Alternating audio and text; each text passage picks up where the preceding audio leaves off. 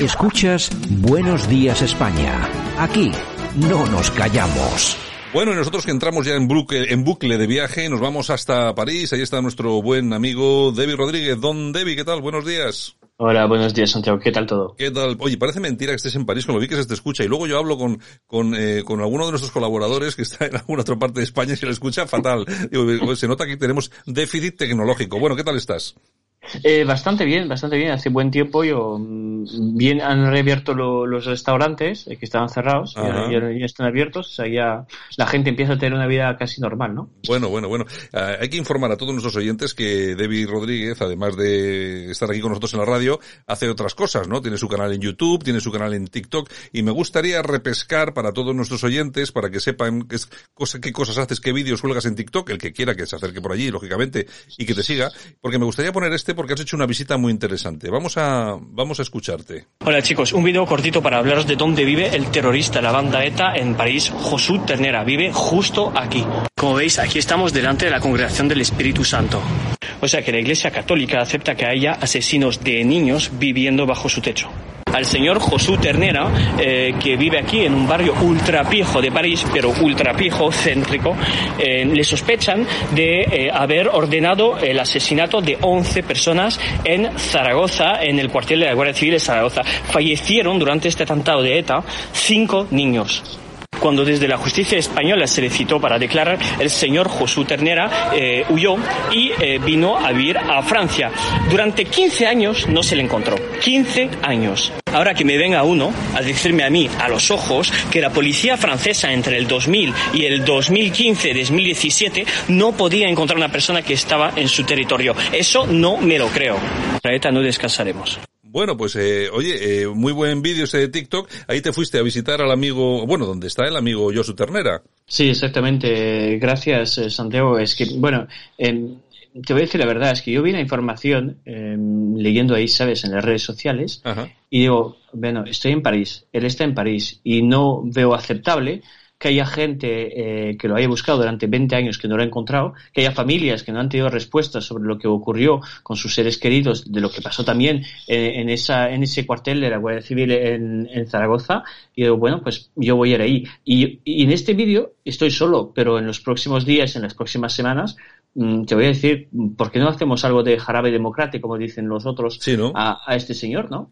Sí, además es que está viviendo ahí, vamos, está viviendo perfectamente bajo exactamente el techo de la, de la iglesia y bueno, está bien, está bien este, este vídeo porque nos ha recordado a todos lo sencillo, lo sencillo que es encontrar a esta gente. Por cierto, ya sabes tú que aquí decimos Josu, no Josu. Lo que pasa es que seguramente que tú lo dices por molestar. Yo digo por, molestar porque este señor se llama José Antonio. Claro, claro. O sea, como otro José Antonio que, hemos tenido en la historia de España, que seguramente no, no, le habría gustado compartir este nombre. Pero se llama José Antonio porque lo voy a llamar Yosu, ¿no? Ah. O sea, a esta gente no hay que darle ni, ni, ni el, más mínimo placer eh, de aceptar su, bueno, pues sus costumbres de, de, de bárbaros, ¿no? Bueno, pues a nuestros oyentes, el que quiera que se pase por su canal de YouTube o por el de TikTok, David Rodríguez, lo encuentra y puede ver vídeos como estos de vez en cuando, que son muy majos y que, hombre, dejan un poco al descubierto también a más de, a más de uno. Que hay una cosa muy interesante que dices ahí, eh, que parece mentira que las autoridades francesas no encontrasen eh, eh, a los terroristas en su momento. Es decir, algo, algo de complicidad tiene que haber ahí. Pero vamos a ver, ¿quién se lo cree? O sea, ¿quién se lo cree? además, ya sabes que Josu Ternera tenía muy buenas relaciones con el poder socialista español.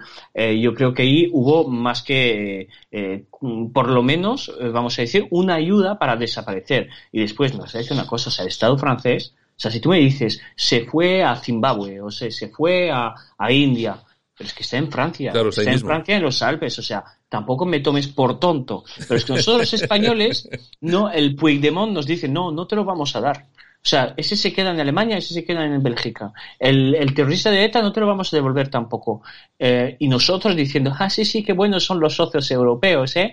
¿eh? no, o sea, te están tomando por el tonto de Europa. Está claro. Bueno, Debbie, ¿qué ha pasado en las elecciones este fin de semana? Pues en Francia ya sabes que hubo elecciones, doble elecciones, elecciones regionales, que son eh, las elecciones de las autonomías, y eh, las elecciones de las provincias que se llaman departamentales en, Francia.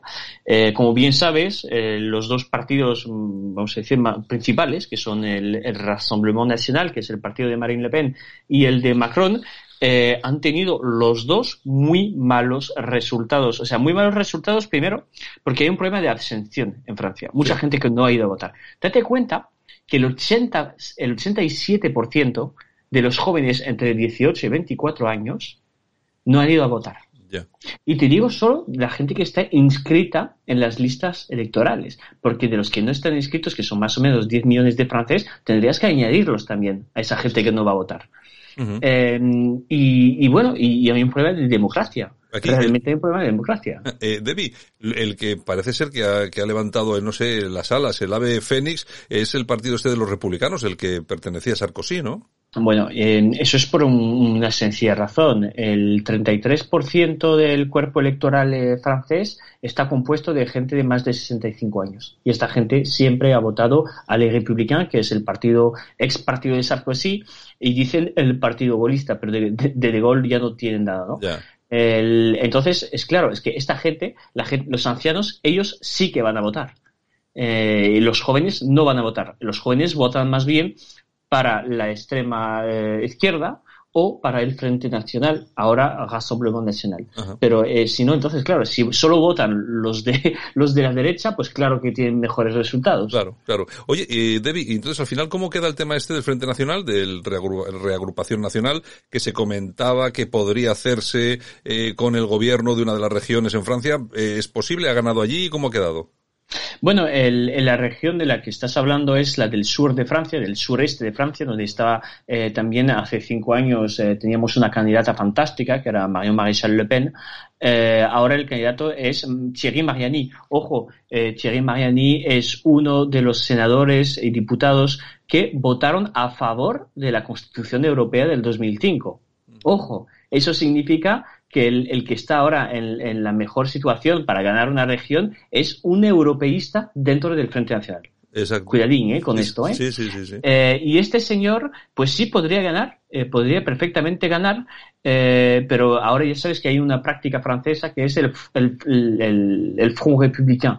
la idea es todos contra, Le Pen. Nacional. Exactamente.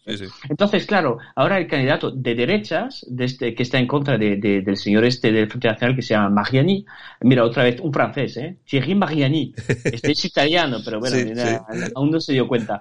El, y este hombre eh, tiene un candidato en contra de, en contra de él que tiene ahora el apoyo del Partido Comunista, de la Francia insumisa, que es Podemos, de la izquierda, claro, porque ahora están eh, todos contra el Frente Nacional.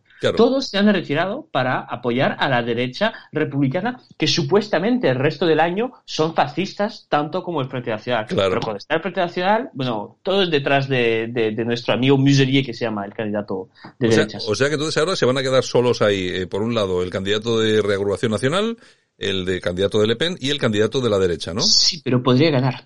Es, eso es lo extraño. Es que eh, yo siempre digo, tú le, pones una cabra, le pones un, un cartel diciendo eh, Frente Nacional y, le votan, o sea, hasta, hasta, el, iba a decir, el más tonto. Mm. Es que da igual el candidato.